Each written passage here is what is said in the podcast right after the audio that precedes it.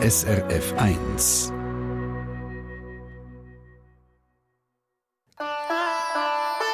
SRF 1 Die fünfte Schweiz. Schweizerinnen und Schweizer erzählen aus ihrem Leben im Ausland. Die fünfte Schweiz auf SRF 1. Heute mit dem, ich würde mal sagen, Mann von Welt. Toskana, Hongkong, Singapur, Bali, Taiwan. Man kann es aufzählen. Der Michael Gähler, er kommt als Hotelier um die Welt. Und vor allem eröffnet er eine Hotelanlage nach der anderen. Unermüdlich. Seit 2003 ist er Auslandschweizer, kommt eigentlich aus Zofingen im Kanton Aargau. Und aktuell lebt er seit eineinhalb Jahren in Jakarta. Also wir reden hier von der Hauptstadt von Indonesien. Und dreimal könnt ihr raten, was er dort macht. Michael Gähler, guten Tag zuerst mal. Ja, hallo Elena. Freut mich, dich äh, kennenzulernen. Freut mich ebenfalls, Michael. Und wenn ich sage, ratet mal, was er dort macht, ich würde sagen, Ende Oktober geht das nächste Hotel auf, gell? Ja, wir, äh, wir arbeiten ganz fest dran. Ja, wir wollen ein, ein, neue, ein neues Hotel äh, überbringen nach Asien. Und zwar hat man das in der Schweiz eigentlich sehr gut. Da sind zwei Brands auch schon offen. 25-Hour-Hotels. Und da hat es noch keins in Asien. Und das ist natürlich eine super Herausforderung für mich. Und freue mich extrem, dass man da erstens mal kann wieder mit Schweizer zusammenarbeiten, Schweizer und Deutschen, denn das Head Office ist in, äh, in, in äh, Hamburg und äh, das ist natürlich eine tolle Aufgabe für mich, mit denen zusammenzuarbeiten und da etwas nach Asien zu bringen, was es noch nicht gibt. Mhm. Und ich kenne jetzt zum Beispiel das, was es in Zürich gibt, von diesen 25 Hours Hotels. Ähm, wenn man an Jakarta denkt, ist es eine grössere Nummer. 345 Zimmer, habe ich mir sagen Hallo! Wie sieht es dort aktuell aus? Ganz genau. So, äh, wir haben so einen Skyscraper oder einen Wolkenkratzer, wie man das auf Deutsch sagt. Das klingt ein bisschen hart. ähm, wir haben äh, 53 Stück in diesem Gebäude. Und ähm, wir haben äh, 135 Service Apartments, wo die Leute länger bleiben, die, die zwischen sechs bis zwölf Monate bei uns einbuchen. So ähnlich sind äh, ist wie ein, wie ein, ein, ein, ein Hot, äh, Hot, nicht ein Hotelzimmer, es ist wie ein Hotelzimmer mit Küche und Wäsche, mhm. Maschinen und alles, ist alles voll ausgerichtet. Und dann haben wir 210 Hotelzimmer, äh, wie es äh, alle anderen Hot, äh, 25 Hours auch haben. So, ähm, unsere, 20, unsere Hotelzimmer werden jetzt momentan umgebaut zu 25 Hour Design. Okay. Los, es, es ist wirklich viel, wenn man das so durchzählt. 345 Zimmer. Warum tust du dir das überhaupt an? Das klingt nach einem riesen Stress.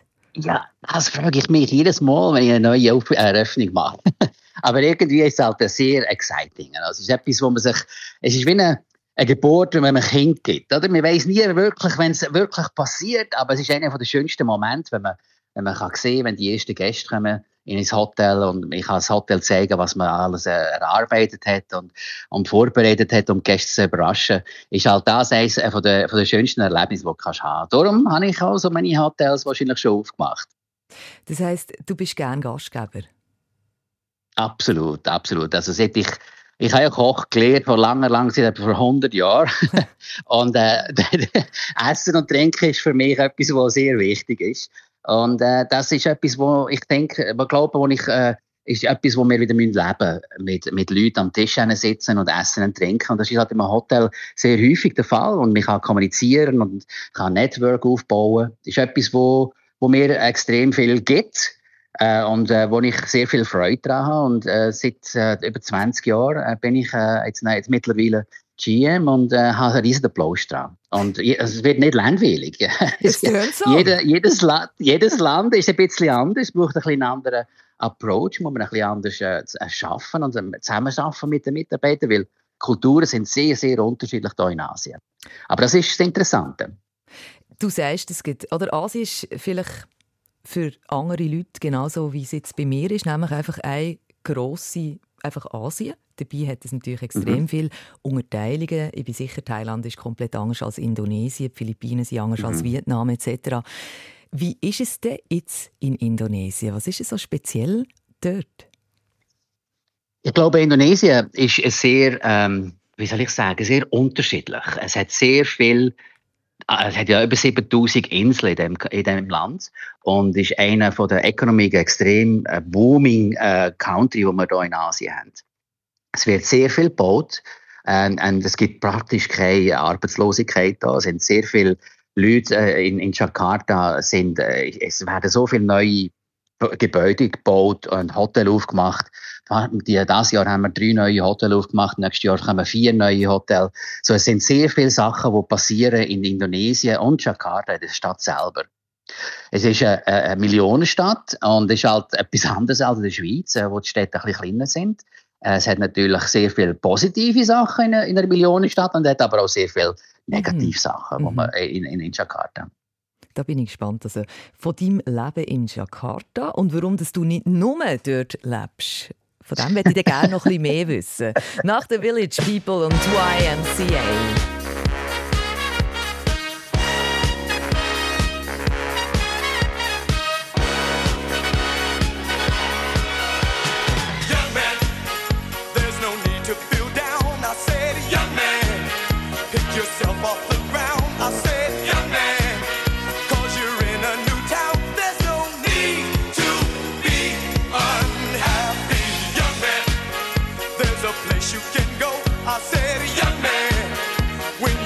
on your dough.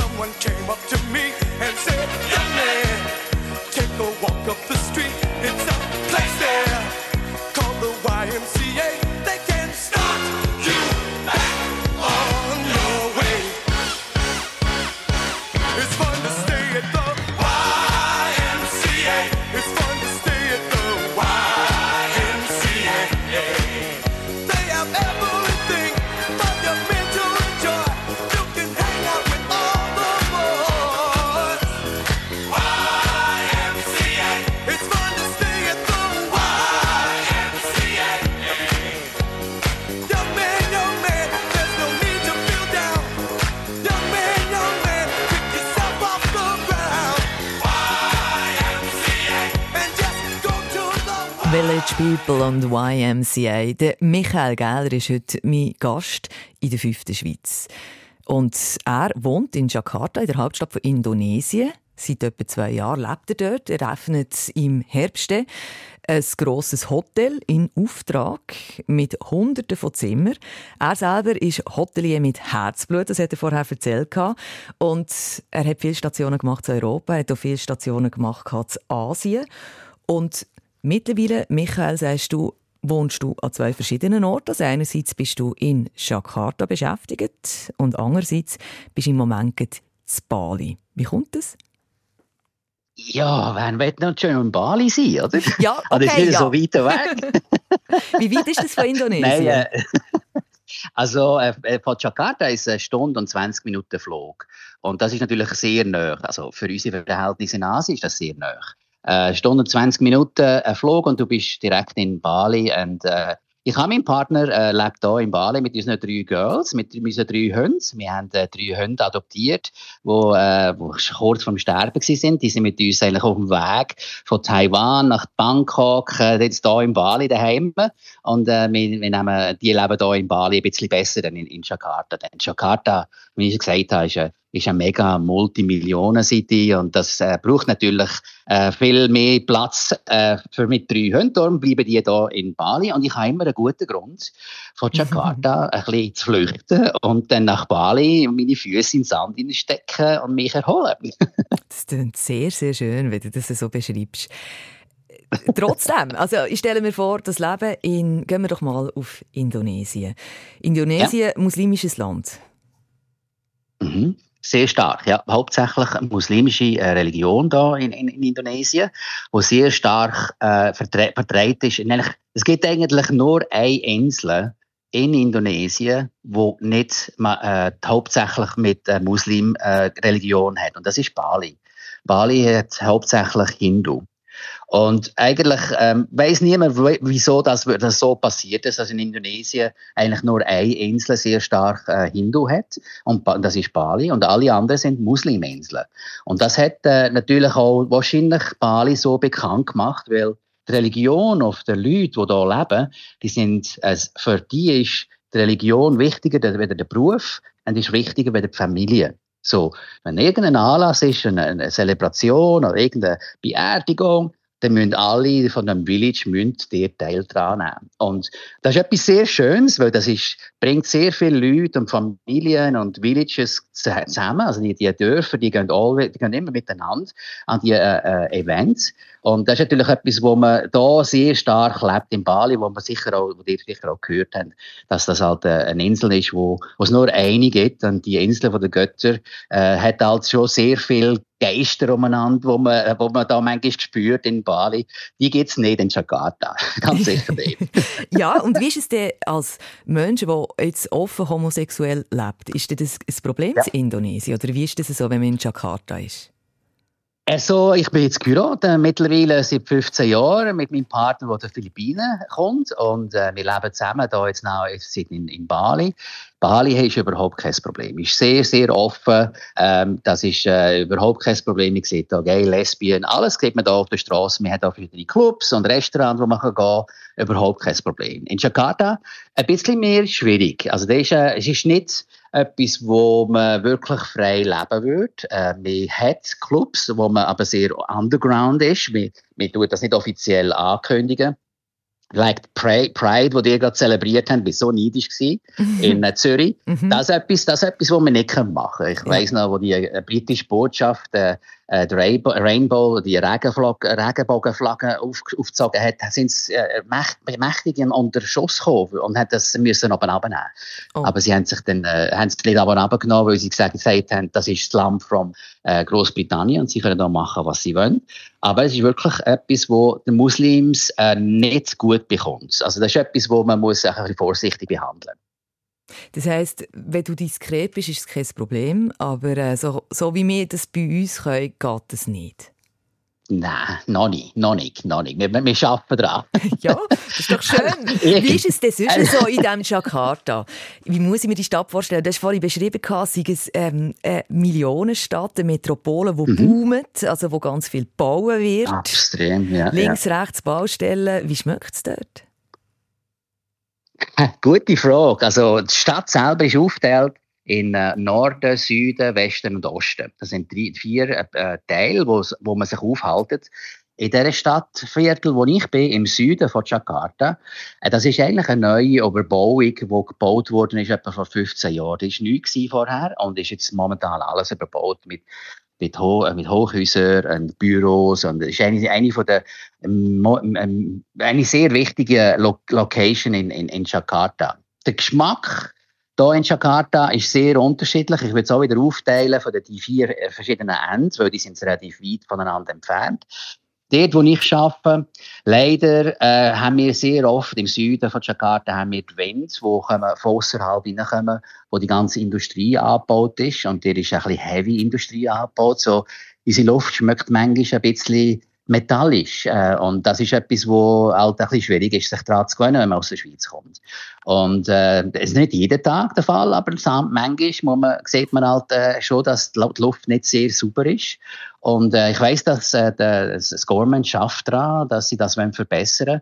Aber es ist etwas, wo, wo ich, wenn ich jetzt etwas müsste sagen, was mir nicht gefällt in Jakarta, das ist etwas, wo ich als Schweizer als sehr schätze, eine klare äh, Luft, wo man kann einfach rausgehen, wenn man will. Äh, äh, man kann rausgehen, wenn man will, also in Jakarta, aber man hat halt immer ein bisschen äh, so einen Geschmack auf der Zunge. Darum gehe ich ab und zu nach Bali, wo gerade das pure Gegenteil ist. Das ist wie Luft in der Schweiz und dann ist natürlich direkt am Meer, der Wind bläst alles weg und ist, äh, ist, hat ganz andere Geschmäcker da. Da ist so ein Geschmäcker, kommen da aus dem Tempel raus, weil es da so viel, so viel äh, Events haben in den Tempel äh, wo du immer die, äh, die Insent, Insent ähm, äh, Räucherstäbchen, ja, ja. Äh, danke vielmals, Räucherstäbchen, ja. Und das ist etwas, wo eine ganz andere Atmosphäre hat hier in, in, in Bali. So ja, das ist äh, äh, the, the, the good and the bad and the beauty and the beast. Es klingt aufregend. Und wenn ich so höre, es hat sicher auch mit dem Essen zu tun, oder? Äh, wahrscheinlich essen die auch ein bisschen unterschiedlich. Ja, absolut. Ähm, überall. Also, manchmal sagt man, indonesisches Essen ist gleich, aber es, ich vergleiche es mittlerweile wie die Schweiz. Also, da hast du vom Käsefondue bis zum äh, Rüebli-Torte hast du alle unterschiedlichen kulinarischen äh, Geschmäcker. Also, du hast äh, in, in Jakarta, selber in Jakarta, tut sich das Essen unterscheiden in dieser Stadt ob du im Süden oder im, im Osten gehst, gehst essen, ist, ist unterschiedlich. Und wenn du das ganze Land anschaust, alle Inseln haben ihre eigenen Rezepte, wie sie ihre Gerichte kochen. So ist etwas, äh, wirklich etwas, wo ich immer noch am Entdecken bin. Ich habe noch nicht alle verschiedenen Kochen können probieren. Etwa so 20 verschiedene habe ich probiert, aber da sind sicher noch etwa mal etwa 100 und noch mehr draufgekommen. Also es ist extrem interessant, wenn du gerne isst und Geschmäcker und Gewürze hast, ist das ein Paradies da. Was macht man in der Freizeit in Jakarta, wenn du mal überhaupt eine hast? Ähm, ja, absolut. Gute Frage. Ähm, ich bin selber sportlich, äh, ich gar nicht springen. Ähm, wir haben, ähm, das ist etwas sehr Schönes in Jakarta, die tun äh, die Hauptadern, wo eigentlich eine Hauptstraße, also äh, äh, ja, kannst eine Autobahn, eine vierspurige Autobahn, äh, zumachen und alle äh, Jakartien einladen, das Velo vorzunehmen und springen. So, ich gehe mit meinen Mitarbeitern, wir sind etwa momentan 100 Mitarbeiter, wo wir gehen, äh, am Sonntag die ganze Straße abspringen. Und das ist natürlich äh, meistens bei sehr gutem Wetter. Gehen wir sehr, sehr early am Morgen, also sehr früh am Morgen gehen wir springen. Und das ist äh, etwas, was ich sehr gerne mache. Schwimmen aber auch sehr gerne. Und äh, kann, kann, warten darauf, dass wir unsere Velo bekommen äh, in unserem Hotel. Dann können wir auch so ein bisschen Velotouren machen. Wie gespürt, es geht in diesem Fall vorwärts in Jakarta, wenn du sagst, die Hauptverkehrsachten sie sperren, also häufig, oder? Einfach einmal ja. im Monat? Oder wie jeden Sonntag. Jeden Nein, Sonntag? jeden Sonntag. Jeden Sonntag. Vom 6 Uhr am Morgen bis am 11 Uhr am, am Morgen wird die Straße zugemacht und da sind Tausende, Tausende von Leuten können springen und Velo fahren und es ist eigentlich immer eine Party. Also links und rechts auf der Straße haben sie Essen und Trinken. Und es ist absolut amazing. Das muss man mal erlebt haben. Ich es wird sicher die eine oder andere Person geben, die gleich mal auf das Jakarta reist. Herzlichen Dank, mhm. hast du dir Zeit genommen. Heute aus Bali? Absolut kein Problem. Hat mich gefreut. ja, ganz sicher. Ja. Äh, danke dir vielmals, Elena, für das Interview. Und dann äh, sehe ich dich gleich in Jakarta, gell? Genau. Jakarta, wer weiß, vielleicht ist das das Nächste, oder? Indonesien. Die fünfte Schweiz, jeden Sonntag hier auf SRF 1. Übrigens, seit genau 15 Jahren gibt es die Sendung und es wird sicher noch das ein oder andere Jahr weitergehen, weil es gibt ja so viele Schweizerinnen und Schweizer, die im Ausland leben. Schreibt uns ein Mail, wenn ihr zu denen gehört oder wenn ihr jemanden kennt, via srf1.ch. SRF 1 Die fünfte Schweiz Eine Sendung von SRF1. Mehr Informationen und Podcasts auf srf1.ch.